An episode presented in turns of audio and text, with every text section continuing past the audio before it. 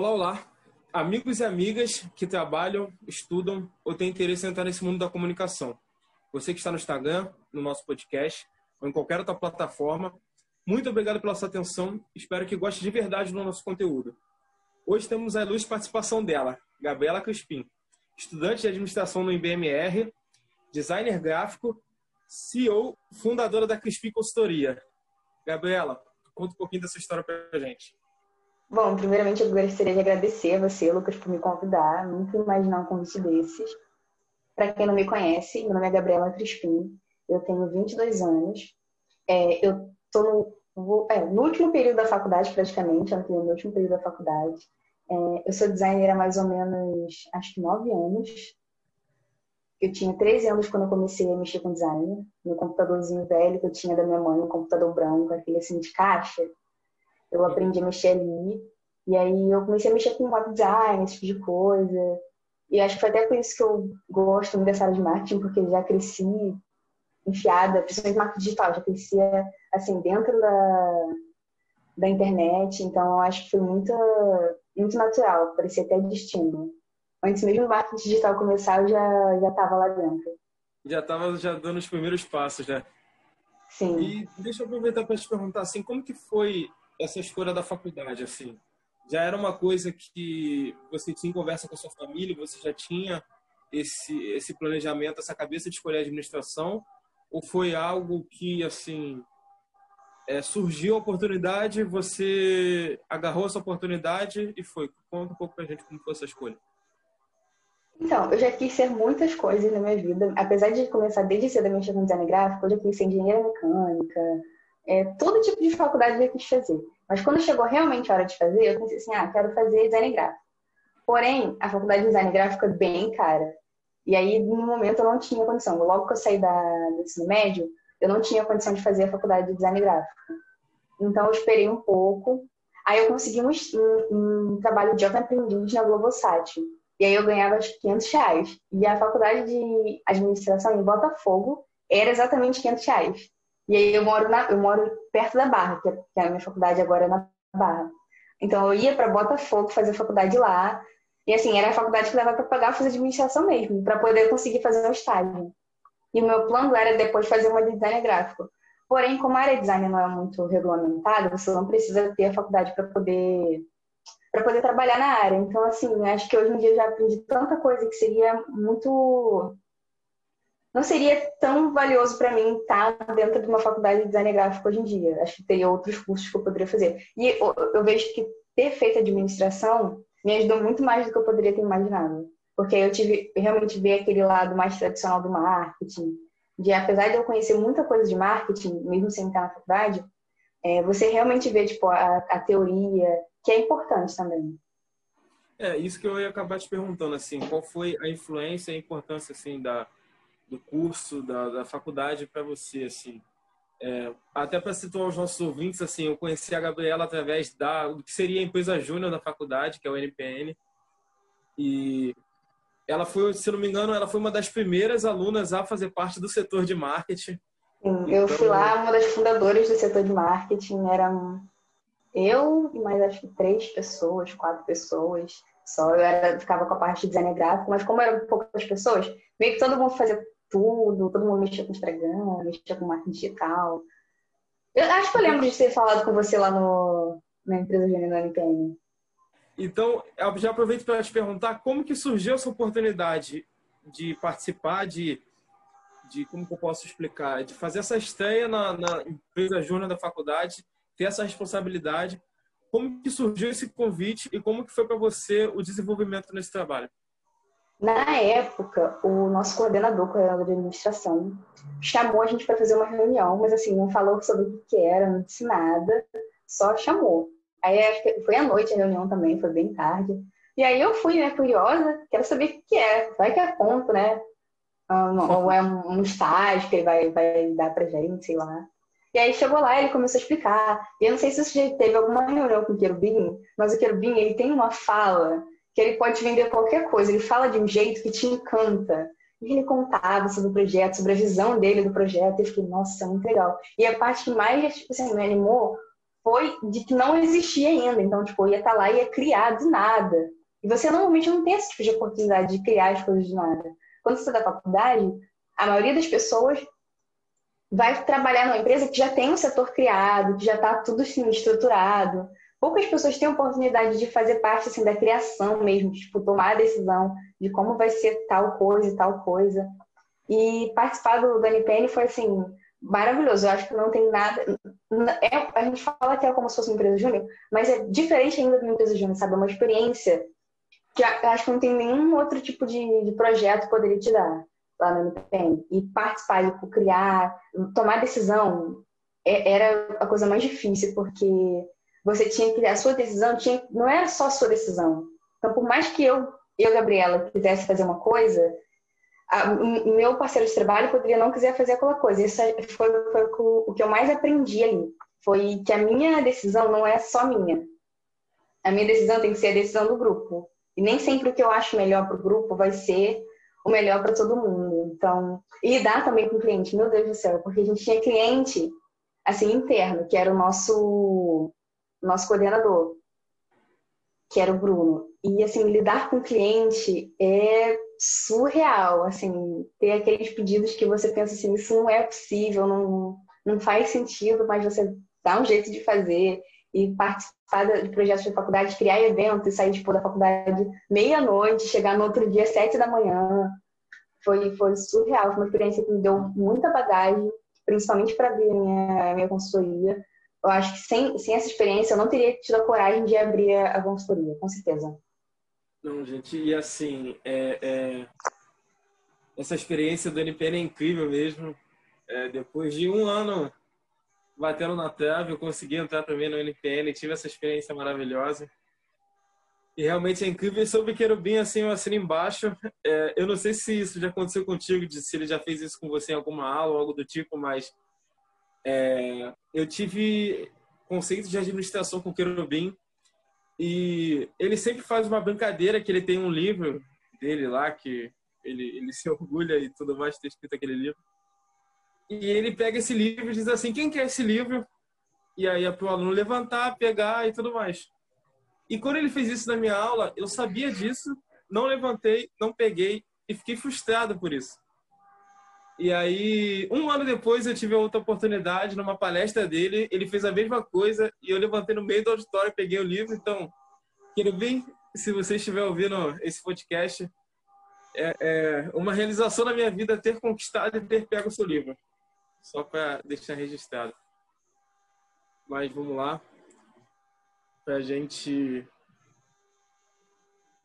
entender mais um pouquinho assim, é, é, hoje, depois de tudo o que você estudou e desenvolveu, você se vê mais nessa questão, nessa área do design gráfico ou essa área da administração ou dos conceitos administrativos é uma coisa que você que você se vê lá na frente, assim? Das duas áreas em si, o design gráfico ainda é sua paixão e ainda é uma coisa que você quer desenvolver, quer trabalhar, ou no meio do caminho a, essa área da administração acaba sendo uma coisa que você vê um futuro e que você quer desenvolver, até mesmo com a sua empresa? Então, para mim, hoje em dia não tem separação. Para mim, design gráfico e administração andam junto junto. Eu acho que é impossível você ter assim é, ser só design gráfico, ou, ou, no meu caso, na minha consultoria, ter, se eu não tivesse a parte de design gráfico, ter só administração. Para mim é, é, muito em conjunto, porque só você fazer uma arte não significa nada. Você precisa saber para que, que você está fazendo aquilo ali, qual o objetivo de estar fazendo aquilo ali, para qual público, com qual linguagem. Tem tantas coisas da administração dentro de design gráfico que para mim é tudo a mesma coisa. Então, assim, para eu vou levar, seguindo os dois caminhos, um pé em cada lado. Não vou, não, não me imagino sem administração, nem me imagino sem design gráfico. Por isso que eu fiz a, a consultoria com, com esses três serviços por enquanto. Agora eu faço identidade visual, construção de marca, marca e planejamento estratégico. Porque eu acho que são coisas que têm uma ligação muito forte. Assim, para você construir sua marca, você precisa saber o que, que você é, para onde você quer ir. E para você saber isso, você precisa de planejamento estratégico. E como eu gosto de fazer as duas coisas, eu penso assim, ah, ninguém faz isso. Normalmente a pessoa ou tem uma, uma agência de design gráfico, ou ela tem uma agência de, de administração. Eu penso assim, ah, por que, que eu não faço as duas coisas? O meu cliente vai precisar das duas coisas. Para que fazer o meu cliente fazer uma coisa comigo e depois ter que ir fazer uma coisa com outra pessoa? Ele pode fazer as duas coisas comigo. Então eu pensei assim, ah, ninguém faz, vou fazer.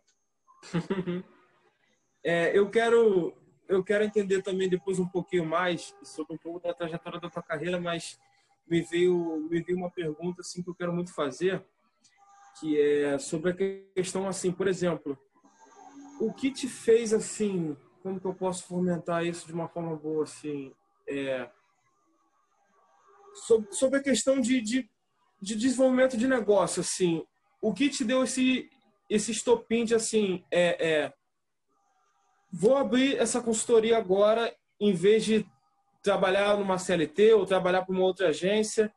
O que te deu essa confiança, o que te deu essa estrutura de assim, não, dá para fazer, é, porque até para os nossos ouvintes que não, não têm conhecimento dessa história assim, eu já estava conversando com a Gabriela um ano atrás, ela falando que sonhava em abrir essa consultoria, em trabalhar com isso. Então eu quero entender o que, que te deu esse estopim, o que, que te fez, olha, dá para fazer agora, dá para concretizar agora e eu consigo levar isso agora. Como que foi?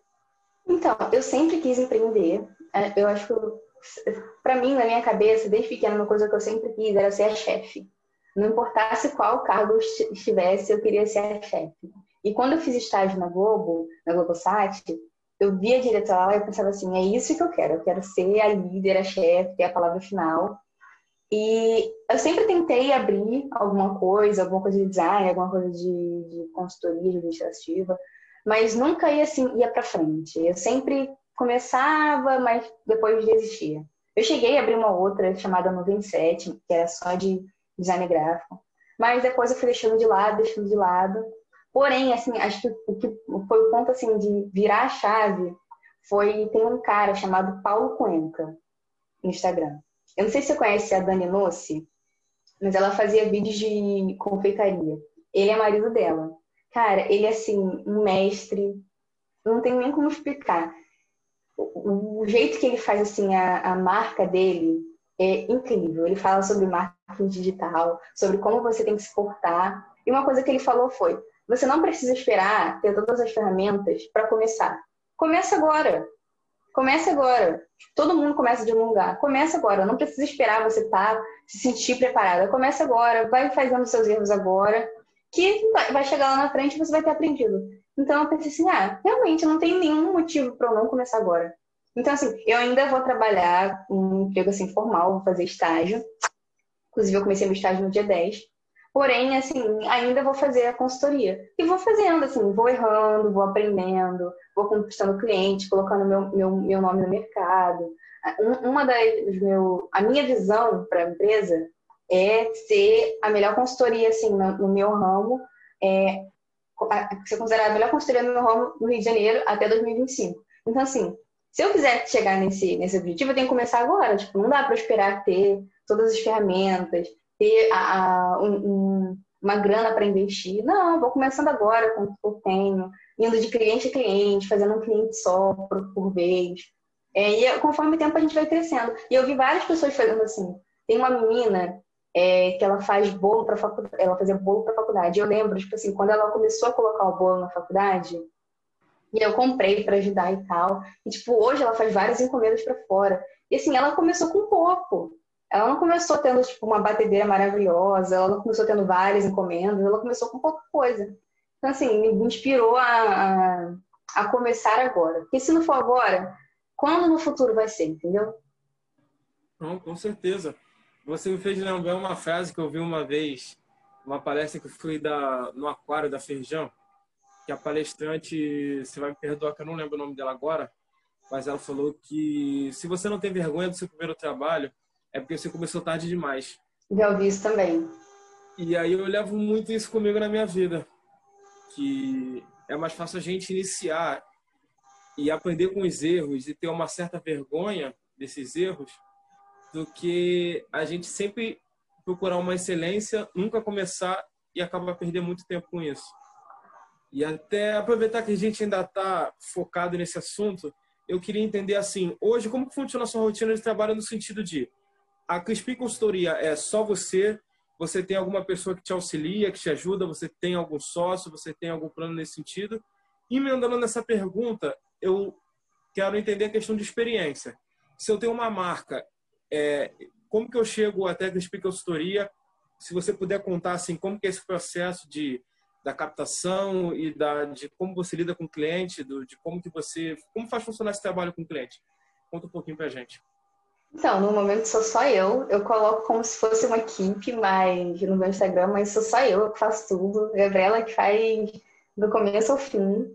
Porém, o cliente não precisa saber disso. Ele pode achar que é uma equipe toda fazendo tudo, mas na verdade sou eu trabalhando o tempo inteiro. É, para captar cliente, assim, uma, uma dica que eu daria para quem está tá escutando é encontrar o seu nicho. O meu nicho é pessoas que estão na faculdade, estão começando negócios, ou pequenas empresas que começaram agora. Então, assim, é um nicho bem pequeno. Pessoal da faculdade, eu já conheço pessoal da faculdade. Então, normalmente, as pessoas que chegam até mim são pessoas que, que me viram, me conhecem, sabem que eu tenho a consultoria. Ou então, por exemplo, eu captei uma cliente é, colocando no grupo da, do WhatsApp, da turma, eu falei assim, olha, gente, eu fiz isso aqui, é, se você puder dar uma olhada no meu Instagram. A menina viu, me chamou no... Uma menina que eu nunca ia imaginar que me chamar, me chamou no WhatsApp e falou assim, oi, é, eu queria saber mais, um, pouco mais sobre isso. E aí acabou que a gente fez uma, um projeto super legal, ficou lindo o projeto dela, fiz um projeto de identidade visual para ela. E ficou maravilhoso. E assim, eu nunca ia imaginar que ela ia chegar até mim. Então, é, é basicamente networking, sabe? Eu tenho o meu Instagram, eu tento captar clientes por lá, mas eu acho que é mais networking. A pessoa escuta sobre mim, é, sabe que eu também sou da faculdade, então tem um pouco mais de confiança porque sabe quem eu sou, não sou uma pessoa assim desconhecida. Fora que também dá daquela sensação, tipo assim, ah, vou ajudar um outro colega que está começando? Sim, sim. Eu também é... tento fazer a mesma coisa. É, é basicamente assim. É, é e o bom da faculdade, o bom desse network, dessa interação é isso. Assim. É, é o, infelizmente, por questões da pandemia, assim, a gente praticamente está dois semestres em casa, então é, eu sinto por isso, porque quando eu estava até começando a me desenvolver, começando a, a, a, trocar ideia, a ter pessoas que trabalham realmente com marketing, é, infelizmente veio a pandemia, infelizmente não deu para não deu para ter essa troca, não deu para conhecer mais pessoas ainda, mas eu tenho certeza que logo vai passar e futuramente a gente vai se encontrar nessas RD Summit da vida, nesses, nesses festivais de marketing que são muito bacanas. Mas assim, não é só presencialmente não. Eu consegui essa mina tudo online, a gente já estava em casa foi pelo grupo do WhatsApp. Então, assim, fez um trabalho legal, manda no grupo do WhatsApp da faculdade, fala, oi, galera, eu fiz esse trabalho aqui, quem puder dar, dar uma olhada, ver sobre você. Porque você tem que contar para as pessoas, eu, não lembro quem, quem disse isso, acho que até foi Paulo Cuenca, talvez. Mas você tem que contar para as pessoas o que você faz. Se você não falar para ninguém, ninguém vai saber o que você faz ninguém vai te contratar. E eu tinha muita vergonha no começo de falar que eu fazia identidade visual, que eu trabalhava com isso. Eu ficava assim, ai não, eu só queria trabalhar com gente que eu não conhecia. Porque gente que eu conhecia tinha muita vergonha. Eu ficava pensando assim, ah, e se meu trabalho ficar ruim? Vai ficar um clima estranho. Mas você tem que ter, ter confiança, cara. Se você não sabe agora, você vai aprender fazendo. E se não tiver legal, a pessoa vai te falar que não tá legal. E você vai tentar fazer de novo. É, eu acho que para gente que é jovem, assim, que está começando a empreender, eu acho que o maior problema é essa questão da insegurança, né? o medo de errar. E assim, apesar das porradas do mercado serem um pouco fortes, eu acredito que é assim, tem que botar as caras. É, infelizmente terão erros, terão acertos, mas é, basicamente é isso. É, é... Acho que é o meu maior conselho para quem está começando agora é ter confiança. Quer dizer, não, não ter confiança, vai mesmo sem ter confiança. Porque ninguém começa com confiança. Parece que a gente pensa que a pessoa que está lá no topo começou super confiante. Não, não, não começou. Ela começou achando que ia dar tudo errado. E é assim que começa mesmo. A gente vai ganhando a confiança conforme passa o tempo. Às vezes nem ganha, às vezes sempre vai achar que vai dar errado, tá ganhando milhões e acha que vai tudo dar errado. É assim mesmo. Eu concordo, porque até falando por mim, assim, a minha agência, eu tô com ela no papel desde fevereiro, janeiro, mais ou menos. Até antes da pandemia eu já estava com essa ideia, eu estava visualizando essa ideia de ter uma agência. Então, é basicamente isso, assim. É, a gente planejou muito, a gente colocou muita coisa no papel e eu vou ser muito sincero com vocês que estão ouvindo a gente, pelo menos no meu caso, teve muito improviso, teve muita coisa que a gente teve que aprender, assim, instalo numa correria. Então, empreender também é um pouco disso, assim. É, é, não que seja fácil conquistar um cliente, mas conquistar um cliente é só a ponta do iceberg. Que você vai ver que o teu cliente vão, vão ter necessidades que às vezes você não sabe o que fazer, mas você tem que aprender a fazer e você tem que se desenvolver. Então, assim, para quem está empreendendo, o que eu posso dizer assim que é, planejamento é importante, mas sempre será importante o planejamento, mas também tem coisas que você só vai aprender se desenvolvendo. E assim, e o seu cliente, desculpa, eu te cortei, mas essa foi uma coisa. O seu cliente, ele provavelmente não sabe de nada. Ele não sabe fazer o que você sabe fazer. Ele não tem a menor ideia do, de como é feito. Você entrega tudo para ele. Então você só tem que mostrar para ele que o que você está entregando tem valor. Mesmo que você, você não esteja confiante que aquilo tem, tem valor. Mas você tem que, para o seu cliente, você tem que falar com total confiança. Mesmo você mentindo para si mesmo, sabe? Você acha que aquilo ali tá um lixo. Eu, eu fiz um. Para esse projeto que eu falei, da, da minha faculdade, ela me pediu um serviço de name, que ela queria que eu desse o um nome para a marca dela.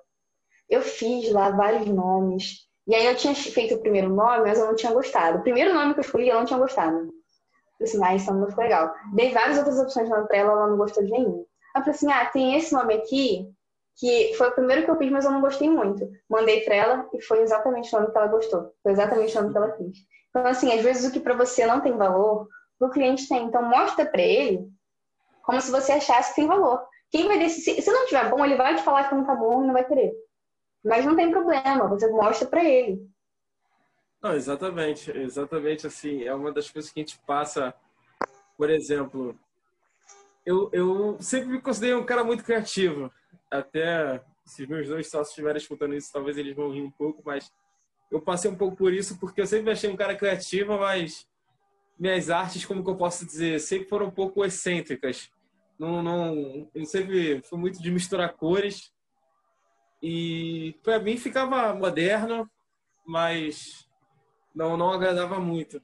Então é basicamente isso. A gente vai testando, a gente vai aprendendo, a gente vai se desenvolvendo. E às vezes o que não você acha que não está muito bom, mas às vezes o cliente acha que está bom. Então, no fundo, no fundo também empreender um pouco disso. É você ter esse equilíbrio entre que você quer e o que o cliente quer, porque. E tirar muito vezes... o gosto pessoal da, da, da equação. O seu gosto pessoal balança muito. Você tem que sempre tirar ele. Não é, não é eu, Gabriela, que tem que gostar disso. É o cliente do meu cliente que tem que gostar disso. É, e, e acaba às vezes surpreendendo, né? Porque como você falou assim, às vezes tem aquele nome, ou aquele designer, ou aquele é, é, ou aquela cor que você não gosta, mas seu cliente adora e acaba fazendo sucesso e, e é isso. A gente tem que seguir, tocar o barco e fazer da melhor forma para agradar. E agora, assim, fugindo um pouquinho agora da questão de, de, de empreender e eu quero entender um pouquinho sobre a sua trajetória. Assim, você entrou na Globosat antes de entrar para a faculdade ou foi através do estágio da faculdade? Foi antes, eu entrei na Globosat antes da faculdade, eu não estava fazendo faculdade na época. Foi sem querer, eu mandei meu currículo para uma outra vaga, para o CIE. E aí eles me chamaram, a menina achou que eu tivesse o perfil da, da Globosat, me chamou para fazer estágio lá. Fui, fiz o estágio, foi uma experiência maravilhosa, porque assim, é uma empresa grande, uma empresa conhecida. É, não é qualquer pessoa que tem experiência com, com televisão, ainda mais canal fechado. Então, assim, eu pude aprender muita coisa lá muita coisa assim administrativa, muita coisa de lidar com cliente interno, cliente externo, é, muita coisa que não te ensinam na faculdade, que você realmente só aprende sentado lá. Muitas coisas que você aprende na faculdade, na teoria, é lindo, é fácil de fazer, você pensa assim, nossa, beleza. Quando você chega lá no, trabalho, você tem tipo 10 minutos para fazer um negócio que na faculdade você, poxa, faz assim 10 horas. Não. Então, assim, você aprende muita coisa, aprendi muita coisa lá. Depois que eu comecei a fazer tipo, Jovem Aprendiz lá, eu comecei a faculdade. E aí, quando eu tava, faltava acho que seis meses para eu terminar o Jovem Aprendiz, abri uma vaga de estágio no mesmo lugar que eu trabalhava, tipo, para uma pessoa que eu já conhecia. E aí eu fui, me inscrevi para a vaga, passei, Fiz o estágio lá, foi maravilhoso. Eu saí em março, março ou fevereiro desse ano, acho que foi março desse ano, que acabou meu contrato. É, mas foi uma experiência maravilhosa. Não é todo mundo que tem essa experiência de trabalhar com uma empresa, principalmente uma empresa que é tão fora da caixa, sabe? A maioria das empresas é bem tradicional, tem os processos muito tradicionais. Poxa, lá o pessoal ia de bermuda e de chinelo para trabalhar, sabe? Ia trabalhar de vestido. É, conforme, você, você tinha um ambiente muito diferente, sabe? Tinha uma certa liberdade, né? Assim, eles te deixavam Exatamente. à vontade para desenvolver seu trabalho sem é, é, se preocupar com certas coisas. Eu te entendo que, por exemplo, na época que eu era mecânico, sim, é, para quem está ouvindo, assim, antes de entrar nesse mundo da comunicação, eu cheguei a trabalhar com mecânica. É, eu sempre tive um pouco de problema com horário, não vou mentir, assim, eu tenho um pouco de problema com essa questão de horário. Então, era uma coisa que às vezes me pegava muito, porque, assim, uma coisa que eu gosto é, é, é do meu trabalho hoje é que eu tenho essa liberdade de horário. Eu só preciso produzir aquilo que é minha responsabilidade.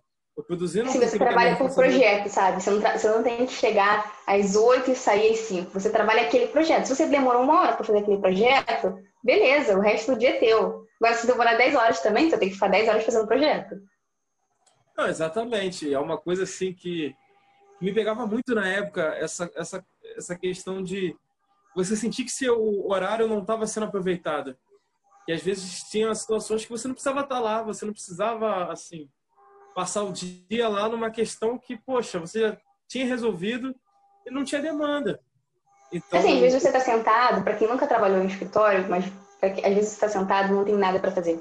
Tipo, nada. Não tem uma planilha para você atualizar, não tem um documento para você arquivar, você já fez todo o seu trabalho. Mas como, como também tem época que tem tanta coisa para fazer que você tem que ficar depois do horário.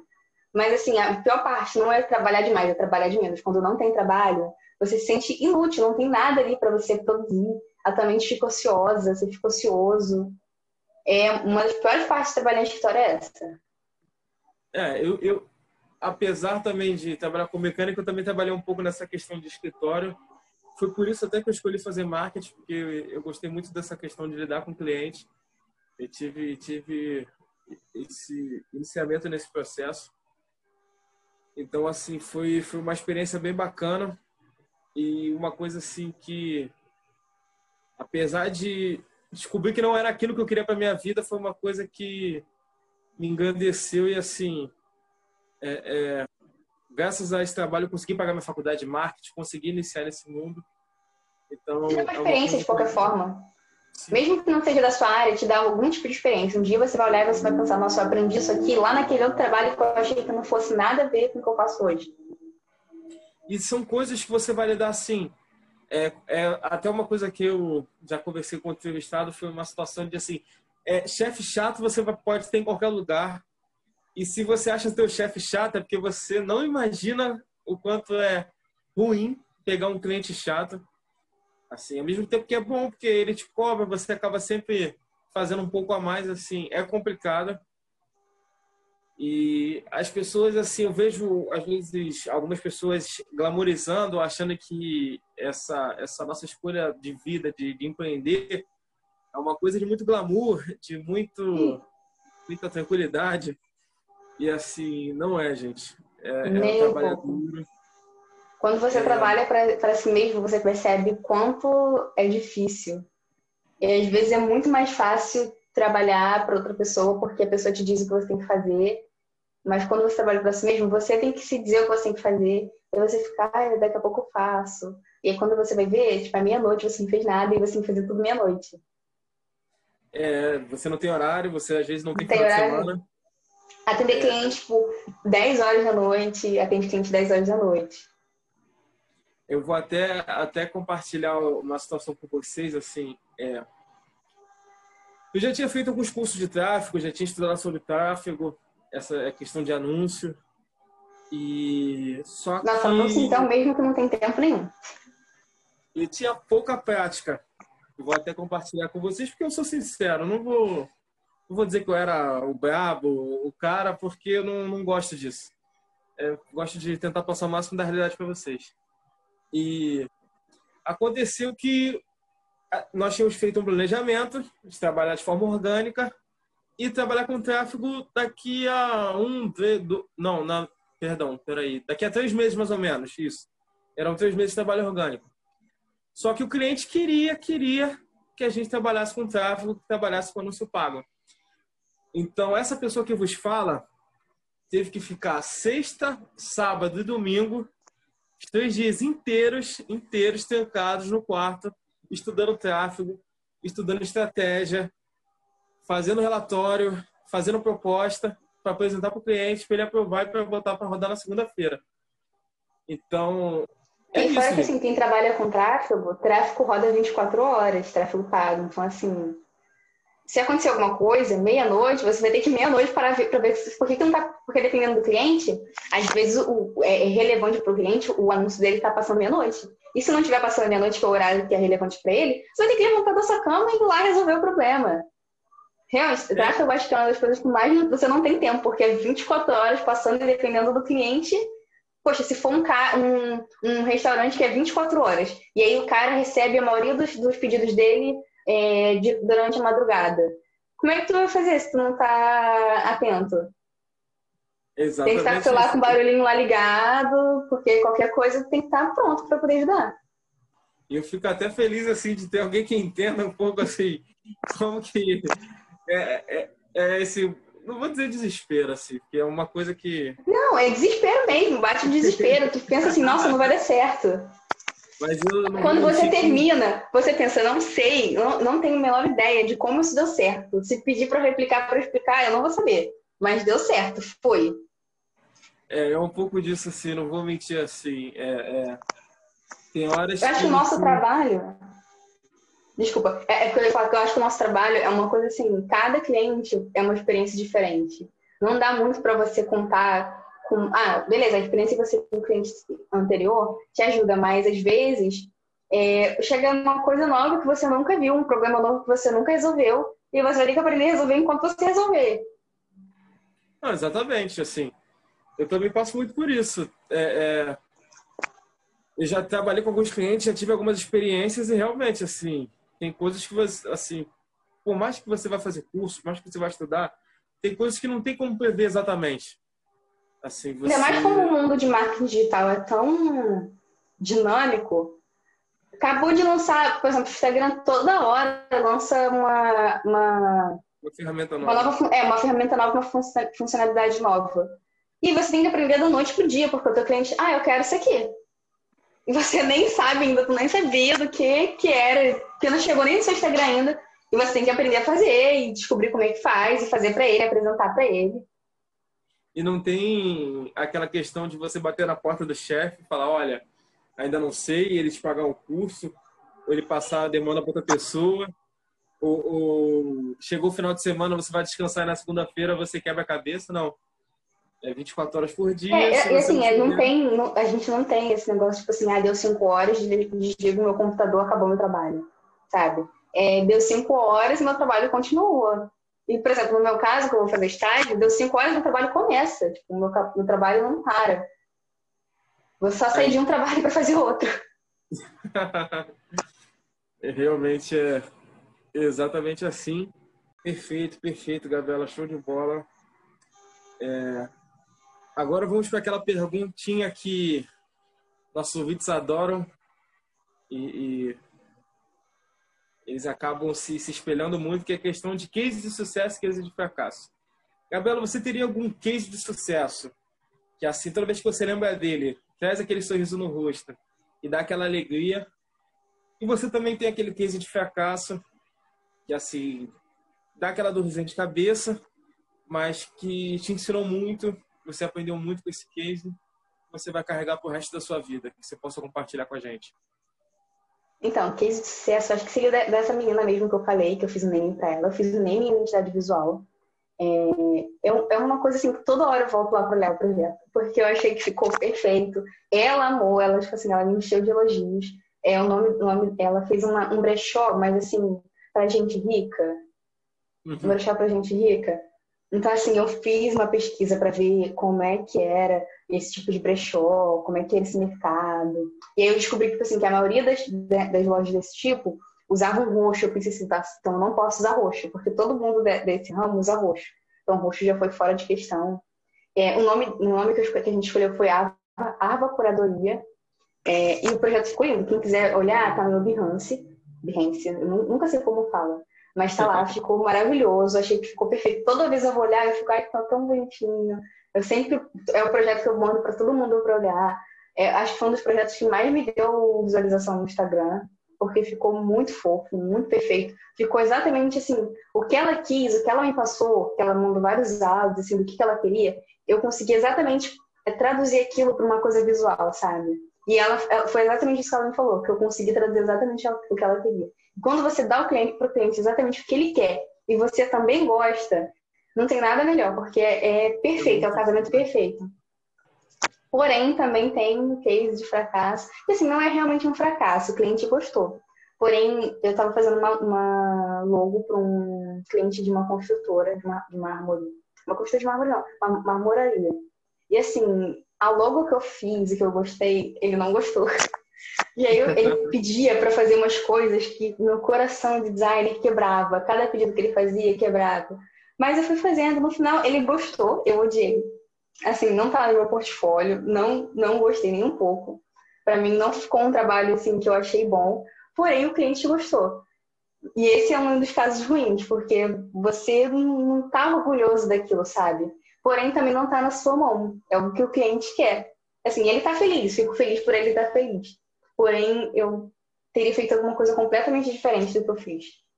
É, aquele aprendizado que, assim, você sabe que por vezes nessa nessa área, nesse ramo, você vai ter que até coincide com o que você falou assim, você vai ter que abrir mão do seu querer, abrir mão do que você entende como como visual e assim, Sim, aprendi que o meu gosto pessoal não tem que estar na equação. Por mais que seja um difícil. Assim, eu não sou o público-alvo dele. Nem um pouco. Nunca vou comprar. Duvido muito que eu vou comprar mármore uma vez na minha vida. Então, assim, para o cliente dele, estava bom. E eu não sou cliente dele, para mim tava, não, não ficou legal. Mas para o cliente dele estava tava certo. Então, assim, o case não foi fracassado, mas eu, como, como designer, não, não gostei muito.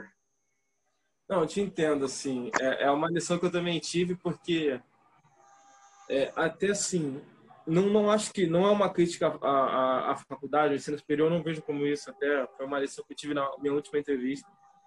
É, é, a função da faculdade mesmo é te, te ensinar e, e, e, fazer com que você busque mais, mas é, a gente aprende não só na faculdade, mas em cursos que, assim, o ensino, é, é, é, nós temos que fazer aquilo daquela forma linear, podendo assim dizer. Perdão, só que o cliente, ele não entende às vezes isso. É, foi o que eu falei, que o seu cliente, ele provavelmente não sabe de nada, ele não tem noção de como é o processo, de como funciona um projeto. Eu, por exemplo, eu tenho que começar todos os meus projetos com um briefing. Porque eu preciso saber o que o cliente quer. Porém, o cliente não quer preencher um briefing. Ele quer me falar lá em duas linhas o que ele quer, só que em duas linhas eu não vou entender. Eu não estou na cabeça dele para ver o que ele vê. Eu preciso que ele preencha aquele negócio detalhado para poder saber exatamente o que ele quer. Só que ele não entende que aquilo ali é uma parte fundamental, talvez a parte mais importante. Porque como, como eu vou fazer uma coisa se eu não sei o que você quer exatamente?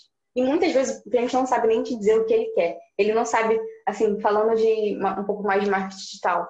Às vezes ele não sabe qual é o objetivo dele. Ele quer que você aumente o tráfego dele, aumente a, a, o número de seguidores dele. Tá, mas para quê? Você quer um, uma, um número maior de seguidores para fazer o quê com eles? Para eles ficarem só olhando? Ele nem é, sabe para que, que ele quer.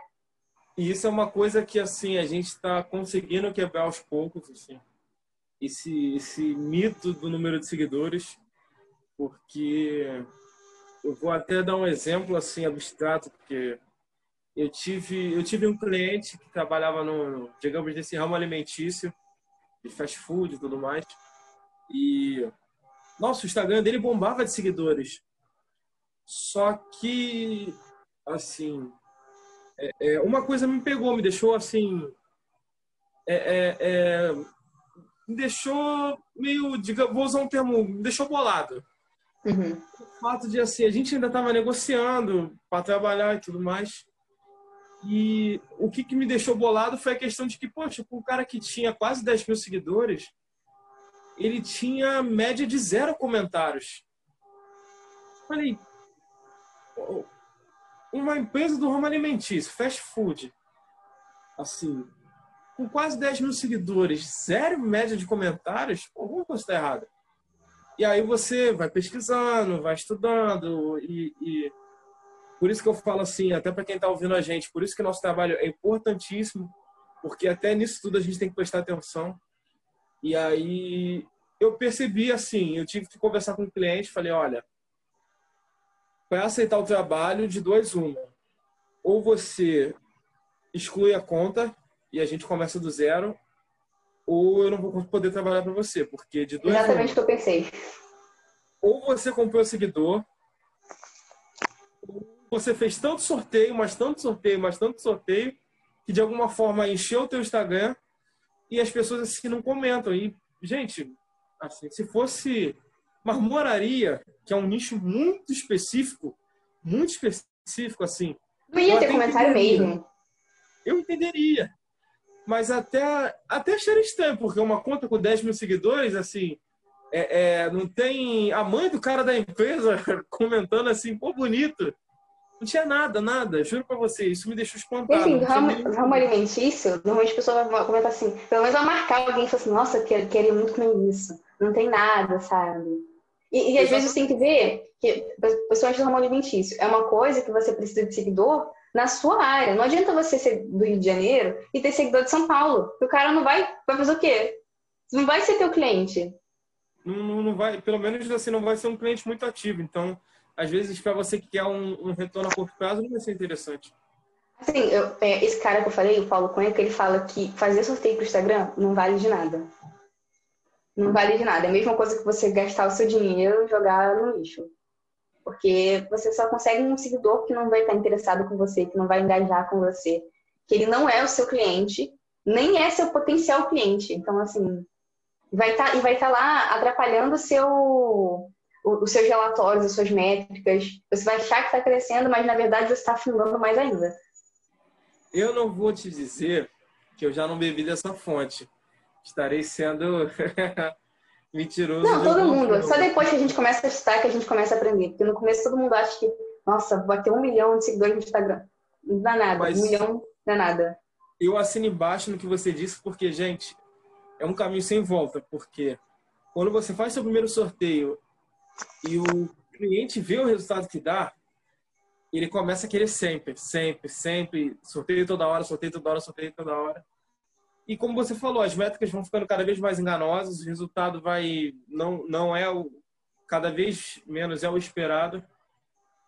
Isso só te prejudica. E aí até a você única... conseguir aquele cliente é muito complicado. A única situação que eu imaginaria que um sorteio, por exemplo, do ramo alimentício funcionaria seria ah, para clientes que já compraram ali, ou se você tem um Instagram que os seus seguidores são seus clientes realmente, poxa, é uma pizzaria, vou sortear uma pizza nesse dia que é, sei lá, um dia dos namorados, vou sortear uma pizza no dia dos namorados. Poxa, vai, vai criar uma, é, um tráfego do teu Instagram legal, principalmente para os namorados. A pessoa, mesmo que a pessoa não ganhe, a pessoa vai pedir. Porque ela já está lá no seu Instagram, vai estar tá lá vendo a pizza. Mas aí tem que ter todo um trabalho, tem que ter todo um trabalho por trás daquilo. Não é só botar lá um sorteio. Você tem que botar o sorteio e postar várias fotos de pizza, postar várias histórias de pizza, é, engajar mesmo com, com o pessoal. Mas assim, fazer um sorteio aleatório, de uma coisa aleatória que não tem nem nada a ver com você, ou então ser patrocinador de sorteio. Meu, isso é a pior coisa que inventaram. Você ser patro, patrocinador de sorteio. Tá, tá, sorteio assim de maquiagem, você vai ver os patrocinadores, é um cara que vende coisa de academia. Não faz sentido nenhum, são públicos totalmente diferentes. Você só vai conseguir uma pessoa ali que vai ficar fantasma. Não, assim embaixo, assim.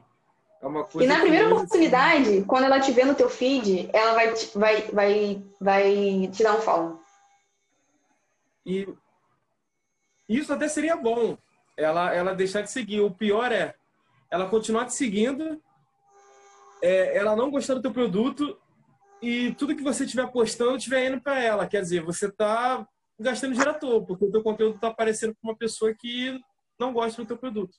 Exatamente. Então, assim, é, é, eu digo que é horrível uma situação dessa, assim, mas é, que a gente aprende muito, muito com isso, assim. É, e é uma coisa que eu percebi muito com o pessoal lá de fora, que eu sinto que a gente precisa evoluir aqui no Brasil, é a questão de parcerias. É, é, eu sinto que a gente ainda está preso naquela questão de rivalidade, de que eu tenho que ser melhor do que a concorrência. A gente está muito preso nisso e eu vejo o pessoal lá fora fazendo é, é, é marketing cruzado, né? Isso, fazendo até uns tipos de collabs assim que eu fico impressionado de, de nichos diferentes, mas que acabam se englobando, que acabam se ajudando. Então, é uma coisa que acho que a gente precisa melhorar muito aqui. Essa é porque, assim, o seu... O meu cliente não é o seu cliente. Ele não é. O cliente, o cliente do Pizza Hut não é o mesmo cliente da Domino's. São pessoas diferentes. Você vai, quando você for realmente analisar o público-alvo para a gente que tem esse trabalho, o nosso cliente realmente, tipo, a pessoa vai te contratar, vai contratar a tua agência. Ele não tem noção, ele acha que a pizzaria que é que fica duas esquinas da dele, o cliente dele é a mesma coisa, são o mesmo cliente. Não é. Não é o mesmo cliente, são clientes diferentes. Quando você vai ver, tipo, a, a os dados demográficos dele, a idade, o sexo, os interesses, são pessoas diferentes. Você não vai. É muito raro você conseguir roubar um cliente da, da, da concorrência. Só se tipo, eles fizerem uma coisa muito assim, estragar o relacionamento deles com o cliente, aí eles vão roubar, você consegue roubar o cliente deles. Mas fora isso, o cliente dele é o cliente dele, o teu cliente é o teu cliente. Então, não faz nenhum mal é, você fazer uma parceria com, com alguém. Agora, é, você tocou num ponto fundamental. Às vezes você não consegue roubar um cliente, mas digamos assim, digamos que é, é, você tem a sua pizzaria e a Domino's é uma, uma pizzaria para pessoas de certo poder, poder aquisitivo. Você faz uma, um collab, você faz uma parceria. Às vezes, quando a pessoa que tem um poder aquisitivo para comer na Domino's está no final do mês ou está numa condição financeira não muito boa, ele pode deixar de comer no Domino's e comer na sua pizzaria. Exatamente. Domino's é aquele negócio que você vai comer, tipo, para o cliente da, da pizzaria normal, é, o cliente pode comer aquilo ali uma vez por mês no dia do, do, do, do, pagamento. O resto do mês ele vai comer a sua pizza. Então, assim, ele vai gastar mais com você do que ele gastou com a Domino's. Exatamente. Exatamente isso. E agora a gente já parte para mais daquelas perguntinhas finais. É, pensando assim, de novo nesse conceito empresarial. Digamos que amanhã você vai lá no Classificados e vai colocar uma vaga para a sua agência. Quais são as qualidades que um profissional precisa ter para trabalhar contigo? Seja numa sociedade, seja num profissional que você vai contratar ou um freelancer. O que, que você analisa e vê para trabalhar contigo?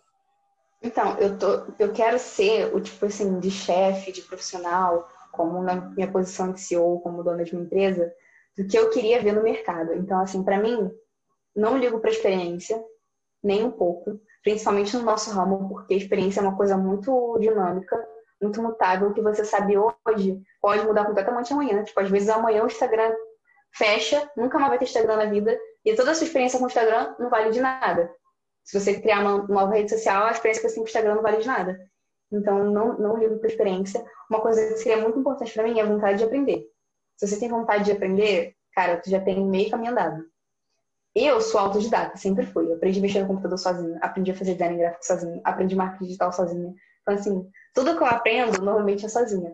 Então, você não tem que ensinar a pessoa a fazer as coisas, ela vai sozinha ter aquele insight de buscar de procurar e ter curiosidade de, de, de aprender, também é muito bom. E acho que a última coisa seria assim, é estar tá sempre buscando outras coisas. Você não, beleza, a gente trabalha com marketing digital, mas não dá só para estudar sobre marketing digital. Você tem que estudar sobre outras coisas, por exemplo, marketing digital. A gente tem marketing digital, mas o seu cliente é dono de uma pizzaria. Você tem que entender sobre pizza. Se o seu nicho é restaurante, você tem que entender muito sobre restaurante, você tem que entender como funciona o restaurante, tem que entender, sobre gastronomia. Não dá para você só entender sobre o marketing digital. Então, assim, encontrou seu nicho, estuda sobre ele fora do marketing digital. Estuda tudo sobre ele. Você tem que entender o teu, o teu, o teu nicho, o seu cliente. Não só o seu cliente, mas o cliente do seu cliente de cabo a rabo. Não dá para só, ah, beleza, já sei como fazer Google Ads, tô pronto. Não. Quer dizer, tá, não, não deixa isso te impedir de começar. Começa, mas assim, eu, por exemplo, sou meu nicho é pessoa, pessoal de, de faculdade. O que, que o pessoal da faculdade quer? O qual é o negócio que a maioria do pessoal da faculdade começa a fazer? Para mim, normalmente é roupa, coisa de roupa, é, loja de biquíni. Então, eu tenho que ter sobre isso. Não dá para eu começar a querer trabalhar naquele nicho e não saber quanto custa um biquíni, mais ou menos. Não dá para saber, é, é, principalmente morando no Rio. Tá, qual é a época que mais vende biquíni no Rio? Entendeu? Tudo isso você tem que estudar. E eu tenho vários interesses, por exemplo, você fala coreano, então a pessoa tem interesses fora daquela área específica é muito, é muito interessante, porque você dá uma visão completamente diferente do mundo. Eu estudando coreano, eu aprendi tanta coisa sobre a cultura de lá, que lá, por exemplo, no centro de tecnologia, Samsung é de lá. Então, lá, quando, quando começou a vir o telefone da Samsung aqui, lá na, nas novelas de lá, já aparece o telefone, o pessoal usa o telefone nas novelas. E aqui você nunca viu nem na rua. Então, assim, é uma tecnologia que ainda não chegou assim tão forte aqui para cá para o Brasil, aquele telefone que dobra, mas eu já conheço. Para mim já é normal ver aquilo ali. Então, assim, você aprende várias coisas, mesmo sem estar tá querendo aprender, sabe? Se você tiver um interesse diferente, alguma coisa, uma paixão sobre alguma coisa, é muito importante. Acho que seriam essas coisas que o meu profissional teria que ter. Olha, gente, vocês vão me desculpar, assim, ainda tem mais duas perguntas que eu tenho que fazer para a Gabriela.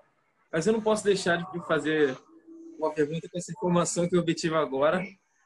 Gabriela, da onde surgiu a ideia de aprender coreano? Como que foi isso? Explica pra gente. Eu sou uma pessoa autodidata e eu gosto muito de aprender. Eu aprendi a falar inglês completamente sozinha. Eu fiz acho que um mês de curso que eu ganhei da escola. Só que quando eu cheguei a fazer o curso, eu já sabia tudo que estava ensinando no mês daquele curso. E eu acabei desistindo. Aprendi, aprendi a falar sozinha.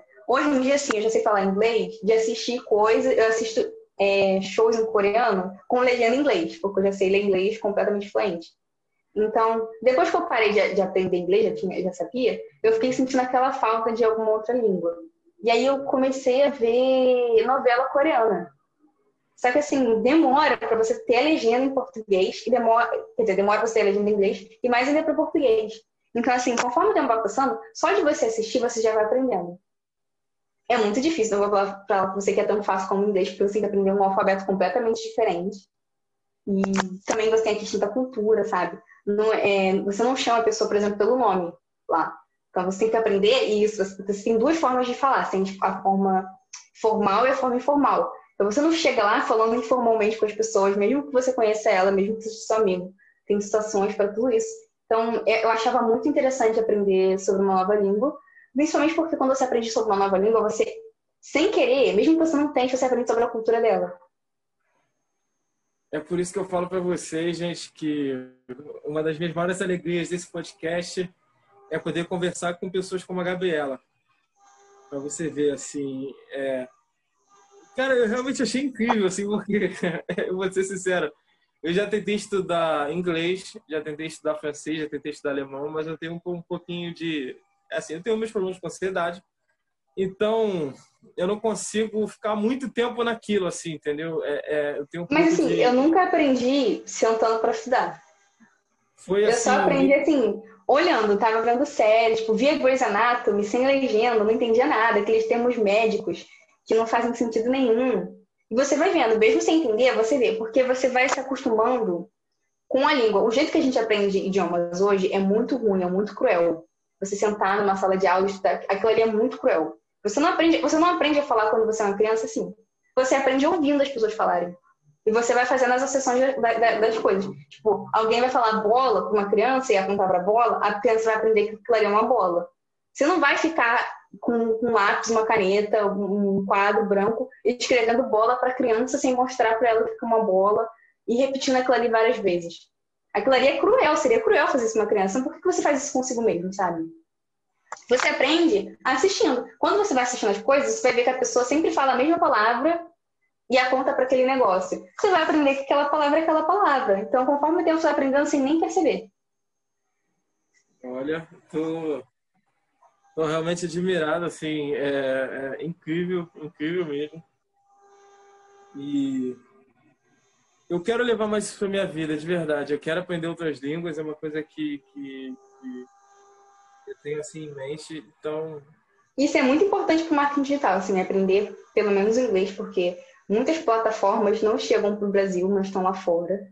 Então, assim, é, você aprender. E é muitas, muitas coisas o Instagram lança primeiro lá fora, em inglês. Então, assim, você pode saber o que está acontecendo lá sem, sem ter chegado aqui. Quando chegar aqui, você já está com aquilo pronto, já sabe como fazer, já tem como apresentar para o seu cliente. Mas, assim, não, não recomendo ninguém aprender daquele jeito que a gente, que a gente é ensinado, tipo, como se fosse uma escola.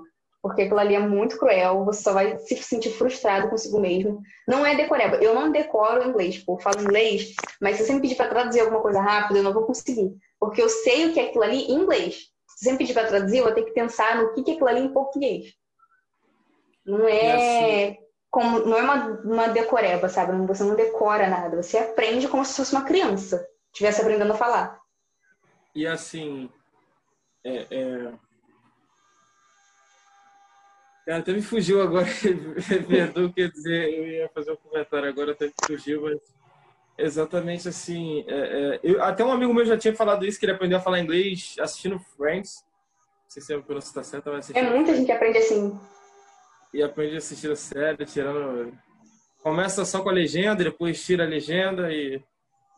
E é uma coisa que eu acho incrível. Então. É, é... Ventura Entrevista também. Chegando daqui a pouco na Coreia, quem sabe?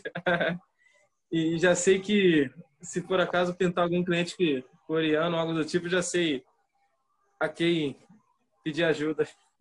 É, por isso que é importante você saber outras línguas, porque às vezes você vai falar com um cliente coreano, eles são super assim. Tem umas, umas coisas que pra gente, por exemplo, se você estiver com um coreano você for beber com ele, ele for mais velho que você, você não pode beber assim, com uma mão só e de frente para ele. Tem que virar pro lado, com as duas mãos, beber do lado e depois voltar. Então, assim, são coisas que são respeitosas, que às vezes numa reunião com seu cliente, é aquilo ali que vai fazer, vai fazer ele fechar com você. Porque ele foi numa reunião com outro cara e o cara, tipo assim, não tem noção nenhuma, não se importou de saber, de, de pesquisar sobre a cultura dele. E contigo, tu foi lá, foi super respeitoso, é, se importou de aprender a. Você não precisa nem falar, mas você se importou de aprender a cultura dele.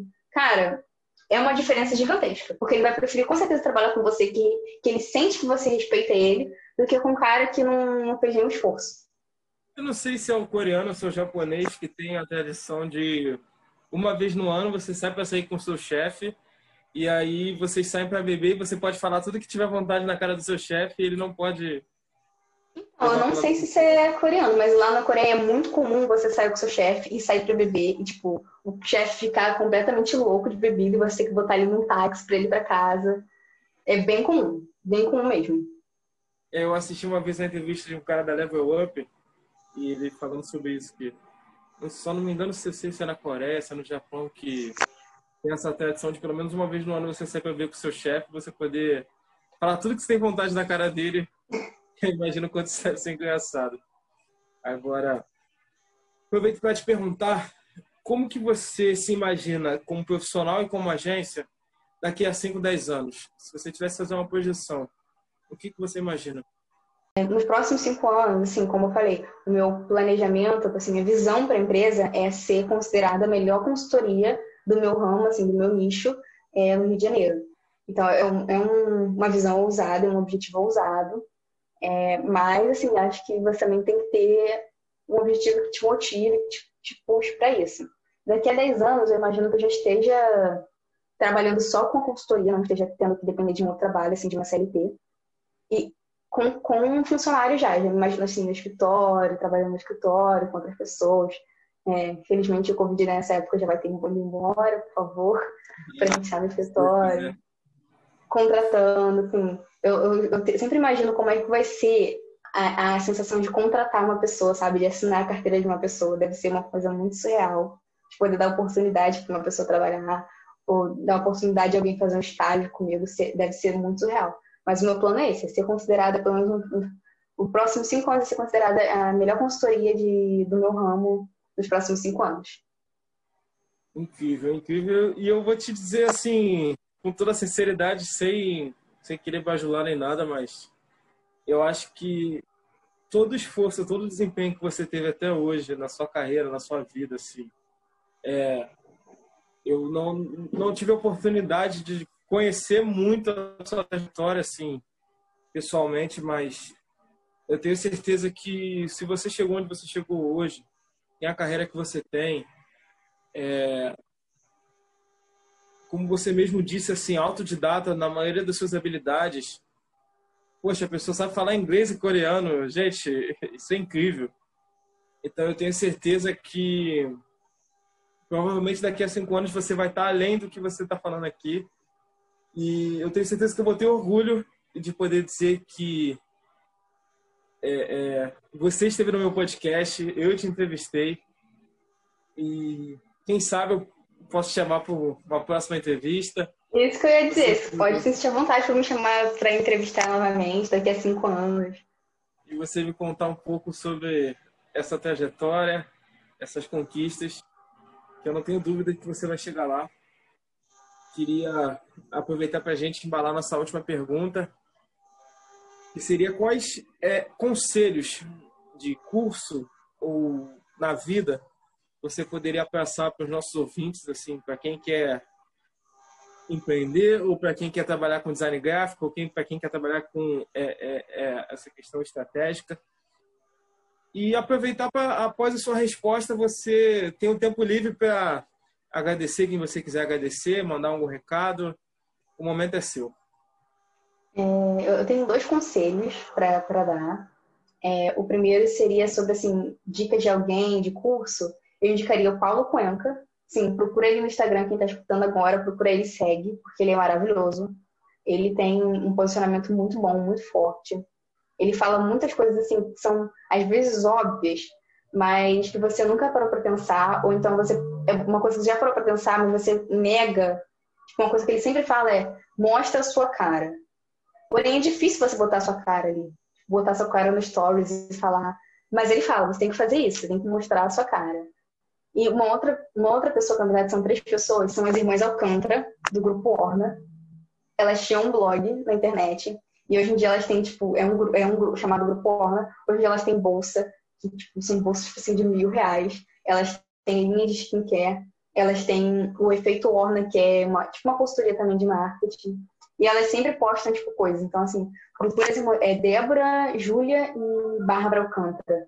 E você pode até procurar lá, Efeito Orna no Instagram. Estão sempre postando coisas sobre marketing, assim, insights muito valiosos, é, coisas que você realmente, assim, que a faculdade não vai te dar. É só gente, assim, do ramo, que tem, que tem, assim, experiência com cliente, que vai poder te proporcionar, sabe? Elas são maravilhosas, acho que são... Um, um, ela, elas e o Paulo Cuenca são meus dois tops no, no Instagram, que eu sempre... Eu até marquei, assim, no Agora no Instagram tem uma função de um sininho. Eu marco lá para não perder nenhum post, para não perder nenhum stories, porque é sempre uma coisa é, de muito valor. E eles abrem diversas vezes, eles abrem caixa de perguntas e você pode perguntar coisas, tirar dúvidas.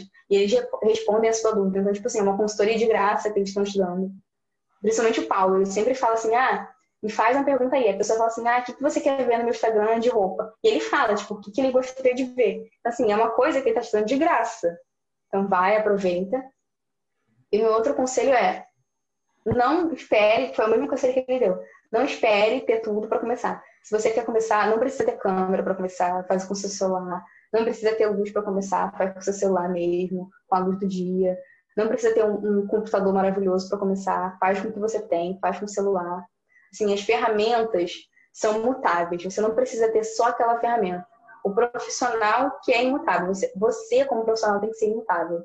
O seu cliente, porque você, eu, eu e o Lucas podemos usar a mesma ferramenta. Porém, nós somos dois profissionais diferentes. E o meu cliente vai ter uma experiência diferente comigo do que ele vai ter com o Lucas, apesar de usar a mesma ferramenta. Então, assim, se torne especialista nas coisas, mas não precisa assim, focar tanto assim na ferramenta. Porque a ferramenta você aprende, qualquer um aprende, mas você, como, como profissional, tem que ser indispensável para o seu cliente. Só você, você tem que fazer ele pensar que só você consegue entregar aquilo para ele, que ninguém mais consegue. E assim, eu tenho, eu faço assim, marketing, é marketing não, mas design desde os meus 13 anos. E eu nunca me senti confiante. Até hoje eu nunca me sinto confiante.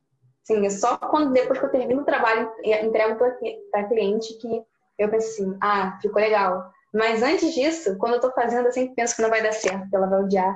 Então, assim, a confiança é uma coisa que é muito da tua cabeça. Não espera a confiança para começar nada. Começa hoje. Se tem uma ideia que tá no papel, igual o Lucas falou que ele tava com a ideia dele no, no papel desde fevereiro, março. Não espera nada. Tá pegando papel? Vai, cria o Instagram agora, faz agora. E vai fazendo enquanto você, enquanto você faz as coisas. Tipo, vai criando enquanto você vai criando. Não precisa esperar, tá tudo pronto para lançar nada. E agora meu tempo livre, posso falar? Agora, pode saudar mais. eu nem sei mais o que eu, que eu teria para dizer. É, acho que eu poderia falar só um sneak peek do que eu estou fazendo. É, eu estou desenvolvendo três cursos.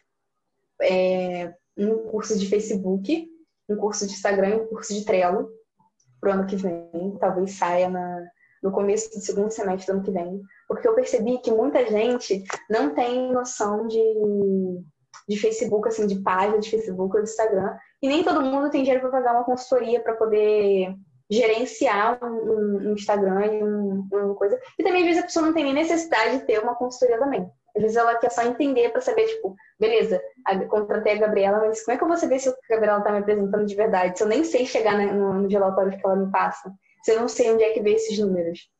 Então, vou criar um curso para essas coisas. E para o Trello, acho que é mais para pessoas como a gente. Tipo, o Trello é meu melhor amigo, uso Trello todo dia, o tempo todo é, boto tudo que eu tenho que fazer lá. E é, o Trello é uma ferramenta que tem é, inúmeras funções, você pode fazer o que você quiser com ele.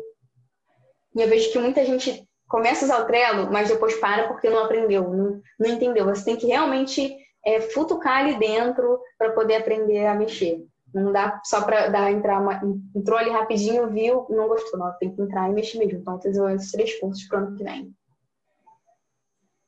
Perfeito, perfeito. É, eu gostaria também de te agradecer, assim, foi, foi incrível essa entrevista. É, obrigado por contar para a gente sobre seus planos, assim, questão da, dos seus cursos e tudo mais.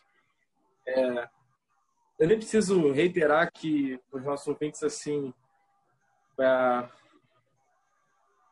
terem essa experiência, porque, pô, vocês ouviram aqui, vocês ouviram é, é o que ela tem a ensinar, o que ela tem a mostrar, o que ela tem a explicar. Então, eu tenho certeza que vocês devem estar admirados, que nem eu estou, que realmente foi incrível ouvir a sua história. Muito obrigado, Gabriela, por ter aceitado o convite, por ter contado essa história. Eu que agradeço novamente. Não queria imaginar ser convidada para o podcast. Então, assim, eu quero cada vez mais deixar isso aberto, que o objetivo do podcast é esse. Eu quero que quem trabalha nesse ramo da comunicação, quem tem a sua história para contar, quem tem algo para agregar, é muito bem-vindo aqui nesse podcast. Pode vir contar a sua história, pode vir dividir sua experiência com a gente, porque esse é o objetivo. É, é, então, obrigado a todos vocês que ouviram ou estão assistindo ao nosso conteúdo. Gostaria de novamente agradecer a presença da Gabriela Crispim, que nos atendeu de forma excepcional, mostrando a incrível profissional que ela é. Gostaria de mandar um agradecimento especial ao Igor Simões, que além de meu sócio na agência de comunicação, nos auxiliou na, na, criação da pauta e na formatação da entrevista. E a Maria Juliana, nossa querida Maju, que além de nossa sócia na linha comunicação, é responsável por toda a direção de arte e fotografia. Muito obrigado a todos vocês. Sigam a arroba Crispim Consultoria no Instagram e arroba Agência Ali no Instagram e em outras redes sociais também. E até o próximo episódio do meu, do seu, do nosso Ventura Entrevista. Obrigado, pessoal. Até a próxima.